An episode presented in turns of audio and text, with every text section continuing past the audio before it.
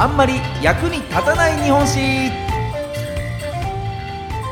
この番組は歴史大好き芸人僕シロップ純平が歴史上の人物や出来事の中で多分テストにも出ない知っていても誰も得しないそんなエピソードをお話しする歴史バラエティ番組です。さあ今回ご紹介するのはこちらの人物。松尾芭蕉。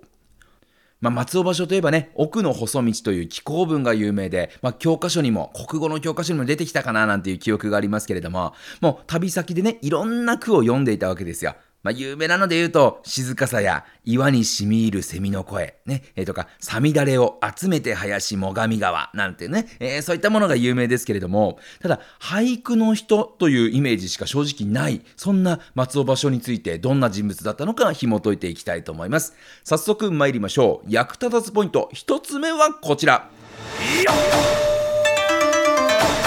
フルーツ大好き、松尾芭蕉。ね、フルーツのイメージちょっとないですけれどもね、えー、もともとは今の三重県、まあ、伊賀のお金持ちの農民の子として生まれた松尾芭蕉なんですけれども、ただこれ、芭蕉っていうのはあくまで俳句のペンネームなので、名前は宗房という名前だったんですね。で、この宗房少年、13歳の時にこうお父さんが亡くなってしまって、で、そのせいで生活がちょっと苦しくなっちゃったので、こう地元のこう武士、東堂さんっていうところの武士に、武士の家にこう働きに出て、で、その時に俳句というものに出会うんですね。この東堂さんってところのね、えー、その息子と仲良くなって、で、そこで一緒にこう俳句を学んでるうちにどんどんめきめきとこう俳句の腕が上達していって、みたいな感じなんですよね。で、その後地元でね、こう俳句の活動をしてたんですけれども、こう30歳を前に、こう自分の俳句というのがどこまで通用するのかチャレンジしてみたいということでもう上京するわけですよ。で、えー、土木工事のバイトとかをしながら俳句と向き合ってた。もうほぼバンドマンですよね、もうね。えー、俺の、俺の配布がどこまで通用するか試してみたいんす、みたいな感じで。で、バイトしながら、もうね、えー、日々の生活で苦労しながらも、一生懸命俳句を作ってっていう生活をしていて。で、30代半ばぐらいでようやくね、こう俳句の師匠である、まあ、総称という肩書きになって、俳句教室の先生的なお仕事でお金を稼ぐようになるんです。これもまたバンドマンみたいですよね。ね、バンドで食っていけなくて、で、一応プロになって、ね、そんなに CD CD 売れてないけど音楽教室でギターの先生やってますみたいな、そんな感じなんでしょうかね。ただ先生といっても、その当時の生徒たちっていうのはお金持ちの人たちばっかりなんですね。まあ、その後こう俳句というのは庶民の文化になっていくんですけれどもまだその当時というのは結構ハイソサエティなねちょっとお金持ちのこう文化人で余裕がありますよみたいな人たちがこの俳句を習いますみたいな感じなのでそうなるとこう先生ではありながらも生徒の顔色を伺わないとこう暮らしていけないわけです。なのであんまりこうダメ出しとかもきつめにするともう面白くないっつって生徒辞めちゃうのでなんか大していいと思ってなくてもいやなんか素晴らしいですねめちゃくちゃいいとこをついてると思いますよみたいな、なんかそういったちょっとごますりながら先生をしなきゃいけないみたいな。で、そこに嫌気がさしてですね、松尾芭蕉はこう江戸の外れのこう寂れた深川という場所に引っ越しまして、で、そんな寂れたところですから、ね、こう都心でね、お金持ちで私俳句ちょっと習いたいんですっていう、そういうタイプの人たちもそんな寂れたところまでわざわざ来ないですから、で、それでもついてきてくれる本気で俳句をやりたいよっていう本物の弟子たちと一緒にこう俳句と向き合うようにになっていったと。で、まだこの時点では松尾芭蕉という名前ではないんですね。もともとは中国の詩人、李白という人に憧れて、で、李白っていうのがあの、すももっていう字に白いって書いて李白なので、その李白に憧れて、東星というね、桃青いと書いて東星っていう風に名乗ってたんですけれども、この深川の引っ越し先に弟子たちがこう芭蕉という植物を植えて、それが茂ったことからその場所を芭蕉庵と呼ぶことになって、そこからペンネームとして芭蕉という名前を使うようになったと言われてるんですけれども、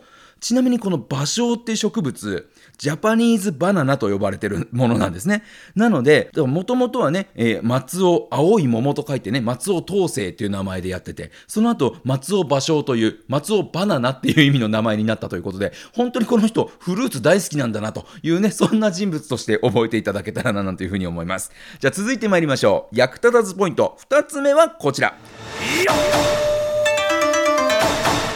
ここがすごいよ芭蕉の俳句。もう世界でね、最も有名な俳句として知られている、えー、松尾芭蕉の俳句、古池や買わず飛び込む水の音。まあこれがね、本当に世界的にも知られてるんですけれども、で、これってどういう句っていうと、ね、古い池にカエルがボチョンって飛び込みましたっていう内容じゃないですか。正直言って何がすごいのっていうね、僕らみたいなね、あの知識ない人間からすると、ちょっとよくわかんないというものなんですけれども、実はこの句の凄さっていうのは、それまでの常識をぶっ壊してるっていうところにあるんですよね。それまでカエルというのは俳句の世界では、飛ぶものではなくて、鳴くものとして扱われてきたんですね。それを鳴き声ではなくて飛び込むという動きでカエルを描くこと。それが非常に当時としては斬新だったと。ね、だからそれまでの常識にとらわれるんだったら、きっとね、あの古池や河津の音がゲロゲロみたいなね、もうクソみたいな俳句になってたと思うんです。ただ、そうじゃなくて、ね、カエルは鳴くものよりも飛ぶものとして描いた方がいいっていうことに気づいて、えー、あえて飛び込むというのを使うことで新しさを演出したと。で、さらに飛び込むという動作を最後の水の音、ね、買わず飛び込む水の音っていう言葉で終わらせることで、古池のね、静かな様子と、その静寂を破るボチャンっていう音の対比になっている。ね、それがこの句の素晴らしさなんですね。で、さらに、この句の凄さっていうのは、それを誰もがわかる簡単な言葉で表しているところなんです。ね、確かに、古池や買わず飛び込む水の音、ね、今の時代の我々でさえ、ちょっとね、言葉遣いの、えー、古さってところはありますけれども、何を言ってるのかっていうのはちゃんとわかる国になってるんですよね。で、実はこれ、芭蕉の至った境地として、感動をあえて、大行ではなく、さらりとした表現で表す、軽み。というのを大事にしていたというふうに言われてまして、この軽みのおかげでね、こう権力者とか貴族とか武士のたしなみであった、こう和歌とかね、短歌とかっていう世界から俳句が一般人の趣味になったっていう一面もあるんですね。だから分かりやすい、誰でもできるよっていう言葉に変えていったことで、こう、広くいろんな人たちがやりやすいっていう環境を作ったというふうにも考えられるんですよね。なので、一般庶民に愛されたからこそ、俳句という文化が現代にまで残っていると。ね、その象徴となるのが、この一句なわけなんですよね。古池や河津飛び込む水の音。ね、何度も聞いてますけども、この一句にはそういった背景がしっかりとああるんですよね。じゃあ最後参りましょう。役立たずポイント3つ目はこちら。芭蕉が旅に生きたわけ。さあ、芭蕉といえばおなじみ、奥の細道。ね、出だしの文章は中学のね、古文で習いましたよね。覚えてますかね？月日は白帯の価格にして、行き交う年もまた旅人なり。ね、これ簡単に言うと、もう月日とか年とか時間っていうのは、もうその場にとどまることのない旅人みたいなもんだよね。俺も旅に生きて、旅に死ぬみたいな、そういった人生を送りたいの。とにかく、旅って最高だよね みたいなことを、まあ言ってるわけですよ。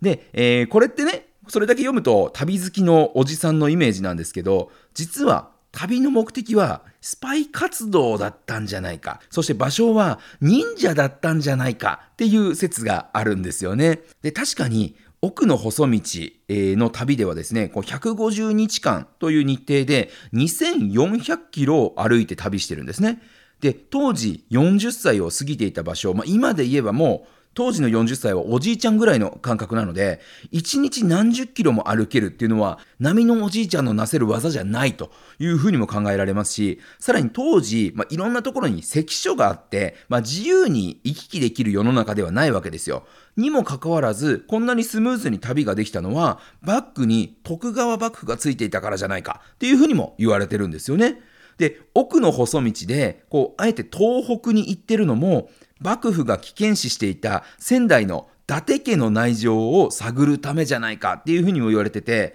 こう奥の細道にはね、こう出発前にこう日本三景の一つ、宮城県の松島っていうところをすごい楽しみにしてるみたいなことを書いてるんですけれども、ただ実際に旅が始まっていろんな場所でね、こう句を読んでるのに、松島ではこの松場所を一句も残していないんですね。で、地域によってはもう何日も滞在してたりするのに、松島は1日しか過ごさずに、とっとと後にしちゃってると。で、その代わり、随願寺っていうお寺とかにはね、やたらとこう熱心にこう見学してるんですけど、この随願寺っていうお寺、伊達家が要塞化していたっていうふうにも言われてるので、なので、この伊達家の戦力とかを調べるために、こう、いろいろと見て回っていたんじゃないかっていうふうに言われるんですよね。で、最初に言いました。芭蕉の生まれどこだったか覚えてますか？そう、伊賀なんです。ね、伊賀といえば忍者の里ですよね。お母さんは伊賀流忍者の祖と言われる桃地家の血を引いてるっていうふうにも言われてまして、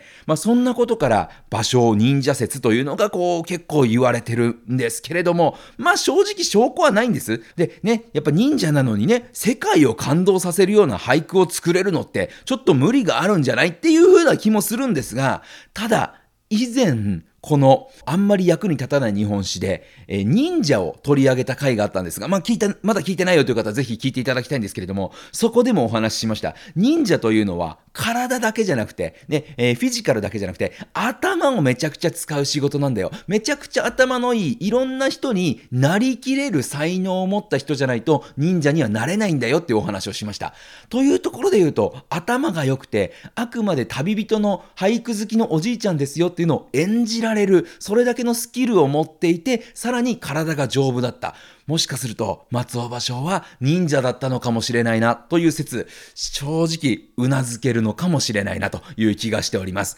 ということで今回は俳句の人としてもおなじみ、そしてもしかしたら忍者だったかもしれない、そんな夢が詰まった人物、松尾芭蕉をご紹介しました。また来週お耳にかかりましょう。さよなら